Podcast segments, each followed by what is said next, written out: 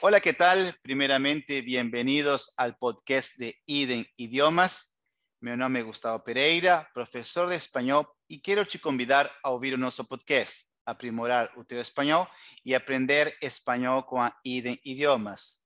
Ese es nuestro principal objetivo, poder traer conteúdo nuevo todas las semanas para todos aquellos que curten aprender español. A cada semana, un convidado diferente y que contribuirá para el aprendizado de todos. Y quién sabe, el próximo convidado o convidada puede ser você. Hoy tenemos a participación de Laércio de Brasil. Porém, ele fala muito bem español. Então, a partir de agora, vamos colocar a tecla SAP y aproveita al máximo esta experiencia. En español, por supuesto. Hola Laercio, ¿cómo estás? Bien, ¿cómo estás? Tranquilo, muy bien. Muchas gracias por la invitación y es un placer estar con usted, Gustavo. Hace mucho tiempo que no, no nos hablábamos, pero estoy muy contento. Muchas gracias. Gracias, gracias. Como decimos, como decimos en Uruguay, Laercio, el placer es tuyo, ¿está? bueno, gracias. No hay problema. No hay Laercio, cuéntanos aquí a nuestros oyentes, ¿de dónde eres? Bueno, yo soy brasileño, nací eh, casi 50 años atrás, después de Brasil ganar el tercer mundial. Y bueno, soy de São Paulo originalmente y ahora vivo acá en Joinville. Es eso muy tranquilo. Muy bien, me, habías comentado en el, en, el, comienzo que eres casi un cincuentón, como decimos en, en Uruguay. ¿Tú conocías esa expresión, cincuentón? Ah, ya, acá en Brasil también se habla un poquito así, cincuentón. Pero ah. bueno, hace... yo siempre digo que tengo un poquito más para que me digan que tengo menos. ¿no? para hacer esa negociación, muy bien, perfecto, para salir ganando. Muy Por supuesto. Muy bien. Eh, Laercio, sé que eres un apasionado por el idioma español. ¿De dónde surge esas ganas de aprender español, Laercio? Bueno, primeramente fue eh, una necesidad de la empresa que estaba pensando en poner a una persona que hablara en español en aquel momento para abrir otros mercados. Y bueno, yo soy un apasionado de aprender cosas nuevas, otras lenguas. Y sinceramente me quedé apasionado por este idioma fantástico que es español. Y bueno, conocí un amigo mío llamado Gustavo Pereira, que me ha enseñado todo. E incluso me acuerdo el día que fuimos a hacer la, la prueba en Curitiba, ¿Te acuerdas del Instituto Cervantes? Claro que me acuerdo, claro. Estamos todo un sábado allá. Fue muy difícil, pero bueno, al final salió todo bien. Y bueno, entonces ah, de la necesidad de la empresa empresarial salió eh, la oportunidad y hoy considero que me abrió las puertas. Español me abrió las puertas para el mundo y para el trabajo también. Qué bueno, qué bueno, qué bueno. Qué bueno escuchar eso. La versión, no, yo no te enseñé todo, al contrario, yo te enseñé lo mínimo, ta, por favor, ta, creo que eso tú lo has adquirido por mérito propio, por tus, eh, por tus viajes. Viajaste mucho, ¿no? A, a los países eh, hispanos, eh, la versión. Sí, yo he conocido de todos los países de América Latina y la gran mayoría he viajado mucho y fue una, fue una gran experiencia, además de, claro, muchas veces me cansaba hablar español todo el día y no tener con quien hablar portugués al final del día en hotel. Pero fue una experiencia porque aprendí mucho con la gente y, y con la cultura de, de, los, de los pueblos, ¿no? De cada país tiene una cultura distinta, el trato de la gente es distinto y todo eso, bueno, me fui ganando un poquito de experiencia y hoy, por ejemplo, yo soy un apasionado por vino que he conocido por ustedes, ¿no? Uruguayos y argentinos. Claro, claro, perfecto. Eh, la versión, ¿piensas que saber español de una manera correcta te ayudó en tus actividades profesionales? Gustavo, esto es esencial. O sea, eh, yo, por ejemplo, mi forma de ser, cuando me pongo a hacer algo, pienso que debo ser, hacerlo de la mejor manera y hacer bien hecho. Entonces me dediqué al máximo a aprender español y, y, hoy te digo que las puertas profesionales y el mercado que estoy actuando hoy, que es Paraguay, Uruguay principalmente, el, el hecho de la gente me entender, y no es solo saber hablar, pero que la gente entienda, y con, como yo tuve la oportunidad de viajar, y conocer un poquito más de países, esto me ha ayudado mucho y seguramente saber español fue una manera muy buena que me ayudó a estar donde estoy hoy. Por ejemplo, en, a nivel profesional, yo soy supervisor de exportación de una gran empresa acá de Joinville. Entonces, eh, si no fuera el conocimiento que yo tengo español, seguramente no estaría donde estoy, donde estoy hoy. Perfecto, perfecto, interesante. Cuéntanos un poco de tu necesidad del idioma español en tu día a día. Mira, Gustavo, es como ya había hablado un poquito, ¿no?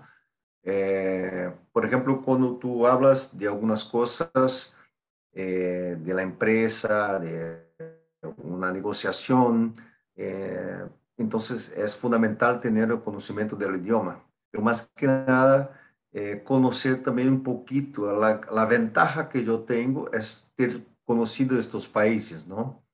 Eh, la necesidad del idioma nació por la empresa a nivel profesional que necesitaría de alguien que hablara en español en este momento y, y yo era la persona que estaba me capacitando para eso.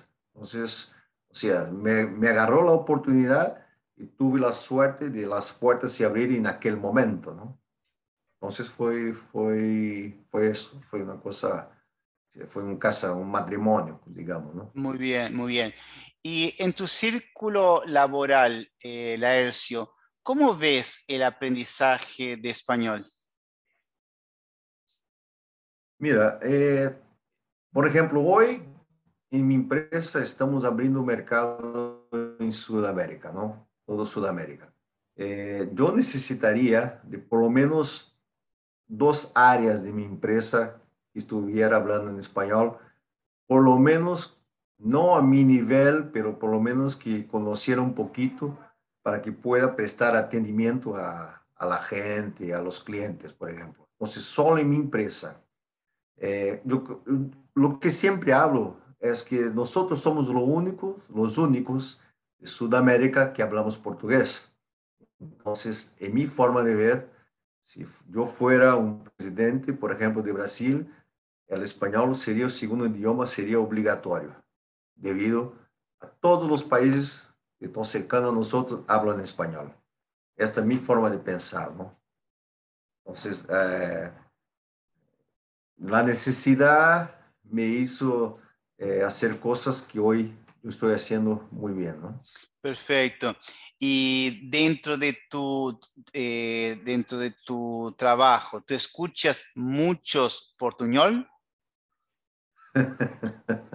Seguramente, ¿no? Seguramente.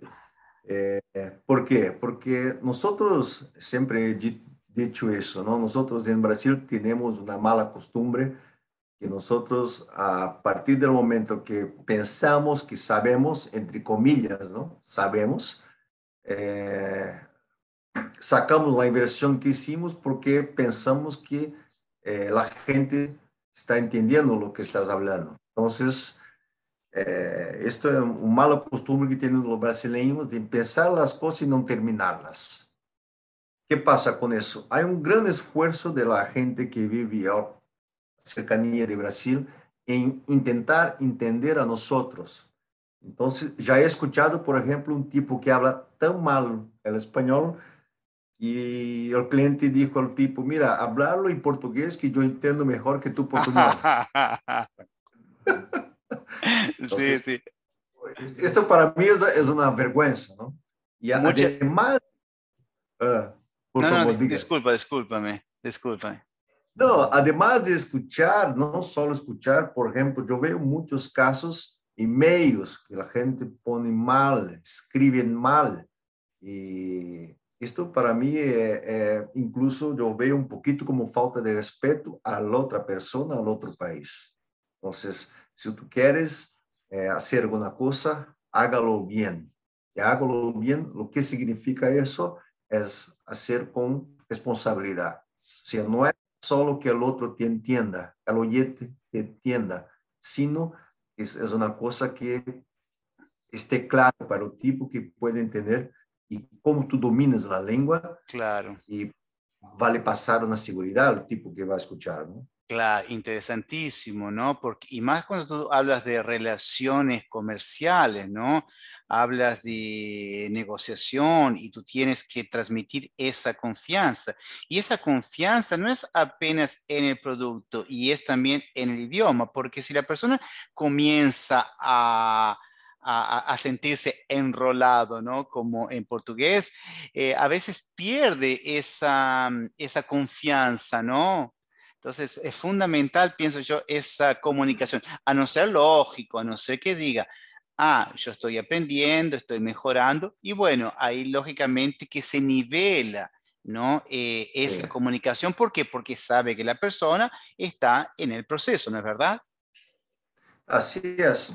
Y cuando empecé español, yo me acuerdo que yo tenía la primera visita de un cliente argentino y llegué a mi casa con dolor de cabeza porque yo intentaba entenderlo todo el día y lo entendí muy poco porque hablaba muy rápido.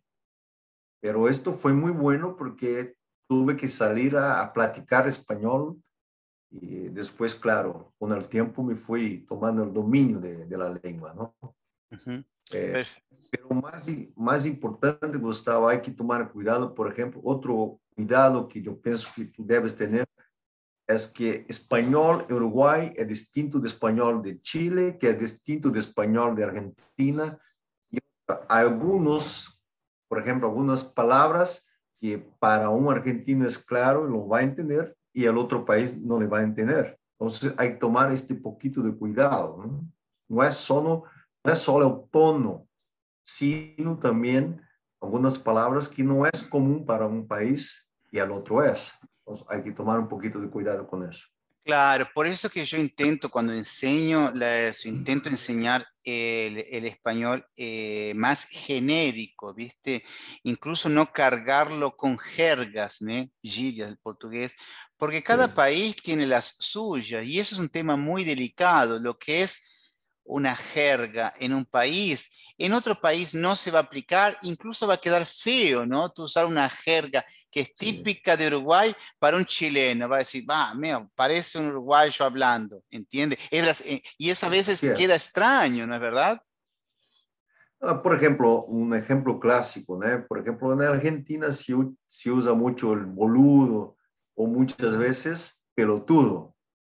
Pero cuidado, porque pelotudo en otro país, eh, a nivel personal, puede quedar, la persona puede quedarse mal con eso. Entonces hay que tomar un poquito de cuidado. Ese tipo de ejemplo que lo doy, que no es, eh, o sea, lo que es común en un país no es común en el otro. Perfecto. siempre hablarlo de forma más clara y trayendo una conexión del español para español, nunca del español de un país para el otro, ¿no? Interesantísimo, interesantísimo ese consejo que tú pasas, ¿está? Eh, ¿Has pasado o has visto alguna situación graciosa en el idioma español con la lengua en sí, eh, la versión? Sí, sí, Gustavo, esto siempre se pasa cuando empiezas a aprender una nueva lengua. Yo tengo una situación que, por ejemplo, yo trabajaba con venta de, de autobuses o ómnibus en español, ¿no? Y, el tipo me dijo, mira, es 14 eh, metros de largo. Y yo, puta, de largo. Y, yo pensé que era anchura. 14 metros, no existe un bus como ese. Diré que no, porque largos, es comprimento en Brasil y ancho es largura. Entonces, por ejemplo, cuando el tipo hablaba, ah, que argentino, ¿no? Decía, como siempre, ¿no? eh, la avenida de 9 de julio era la avenida más ancha del mundo. Oh, ancha, yo no entendía muy bien, después este concepto quedó claro. Pero hay otras cosas, por ejemplo, muy interesantes eh, a la palabra propina. Por ejemplo, para ustedes propina es que llamamos en portugués de gorjeta, pero propina en Brasil es señal de corrupción. Claro. Entonces, le propina a alguien en Brasil, eh, mal visto. La coima, la coima, la coima. La coima. Sí, sí, incluso la coima, hoy en día ya se ha perdido un poco, ¿no? Ese, esa práctica, pero la coima hasta los años 90, 2000, era un proceso muy eh, enraizado, ¿no? Eh, en la cultura, ¿no? Para todo tú tenías que dejar una, una coima, ¿no? Coimear, ¿no? Eh, teníamos el verbo coimear, incluso había un verbo, ¿no? Para eso, interesante, ¿no? Sí, incluso un verbo y hay países que me decían, mira, para arreglar eso, tiene que dejarlo sobre, sobre la mesa. sobre, ¿me entiendes? Envelope con dinero. Claro. Hablando en portugués. Si no, no habilitaba, no dejaba pasar los papeles.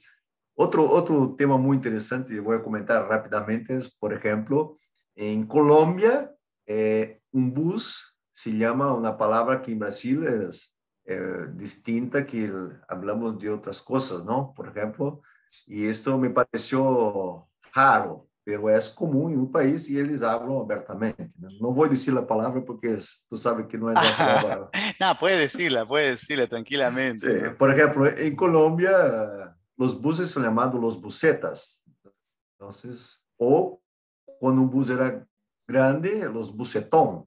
Claro, claro. Entonces, esto no, y ahí, nosotros no es común. Claro, y ahí es que se producen, ahí es que se producen los malentendidos culturales. Yo te cuento rápidamente, por ejemplo, tuve una clase y, en la clase eh, ellas, eh, las personas son de, mm, de, pelotas y bueno, dicen que cuando viene alguien de Uruguay dicen, eh, ah, quieren una pizza, una pizza. Y para ellos la palabra pizza es un palabrón también, ¿no? Y hablar de pizza, pizza. Y es gracioso, ¿no? La pizza nosotros llamamos de pizza, de pizza y ahí suena extraño, ¿cierto? Muy bien, muy bien, muy bien, muy bien. Otro, para terminar... otro um, Gustavo, no solo para comentar eso, también sería importante que cuando empecé a, estudiar español, tú aprendes, por ejemplo, cómo hablar, hola, ¿qué tal? Encantado, saludando a una persona. Y yo recibí un grupo de, de, gente de Venezuela y el tipo me llegó, chévere. Yo pensé, ¿qué voy a decir ahora? ahora? ¿Qué es chévere? Nunca he escuchado eso. Entonces también se puede pasar por eso. ¿no? Claro, claro, perfecto. El chévere. El chévere es, es típico de Colombia y de, y de Venezuela. A mí me parece una palabra muy linda, ¿no? Va, la palabra chévere es fantástica, qué chévere, y todo es chévere, ¿no? Tal vez el chévere en Brasil sería como legal, ¿no? La versión, algo así, ¿no? Eh, bacana, bacana, legalísimo. Bacana. Entonces, creo que el bacana, bacano, el bacano se usa de esa palabra bacano en, en, en, en Colombia. Perfecto. La versión. Bueno. Vamos a la última pregunta. ¿Qué sugerencias puedes pasarle a una persona para fomentar su aprendizaje de la lengua española? Mira, mi sugerencia es lo que todos que desean ser vencedores, campeones de la vida dicen. Disciplina, concentración y determinación. Mucho trabajo, trabajo y trabajo y no tener vergüenza de hablar. Por más que empiece a hablar, estás un poquito equivocado, no estás correcto, pero no tenga vergüenza. Empiece a hablar y a, su momento va a llegar el tiempo que vas a tener total dominio de la lengua. Entonces, es mucho esfuerzo, dedicación siempre, para todo en la vida, ¿no? Para la lengua también. Perfecto, perfecto. Grandes palabras, Laercio. Muchas, pero muchas, muchas gracias. Eh, fue muy, muy bueno, eh, poder compartir eh, una conversación contigo de una manera diferente a modo de podcast, pero me encantó. Creo que a todos los oyentes le va a gustar por la riqueza del vocabulario, la riqueza de vocabulario, la riqueza de, historias y de conocimiento. Talercio, una vez más, muchas, pero muchas gracias por tu participación. ¿Sí? Yo agradezco de todo mi corazón y bueno, estoy a disposición cuando quieras hacer algo también eh, como este y en otra oportunidad. Estoy listo. Gracias, gracias más una vez, Laercio. Gente, aprovechen para extraer al máximo las palabras nuevas, diferentes o incluso grabar reglas gramaticales que vimos en nuestras clases. También aprovecha para compartir este podcast con tus amigos. Síguenos también en nuestras redes sociales, arroba idiomas. Muchas gracias a todos y hasta el próximo episodio.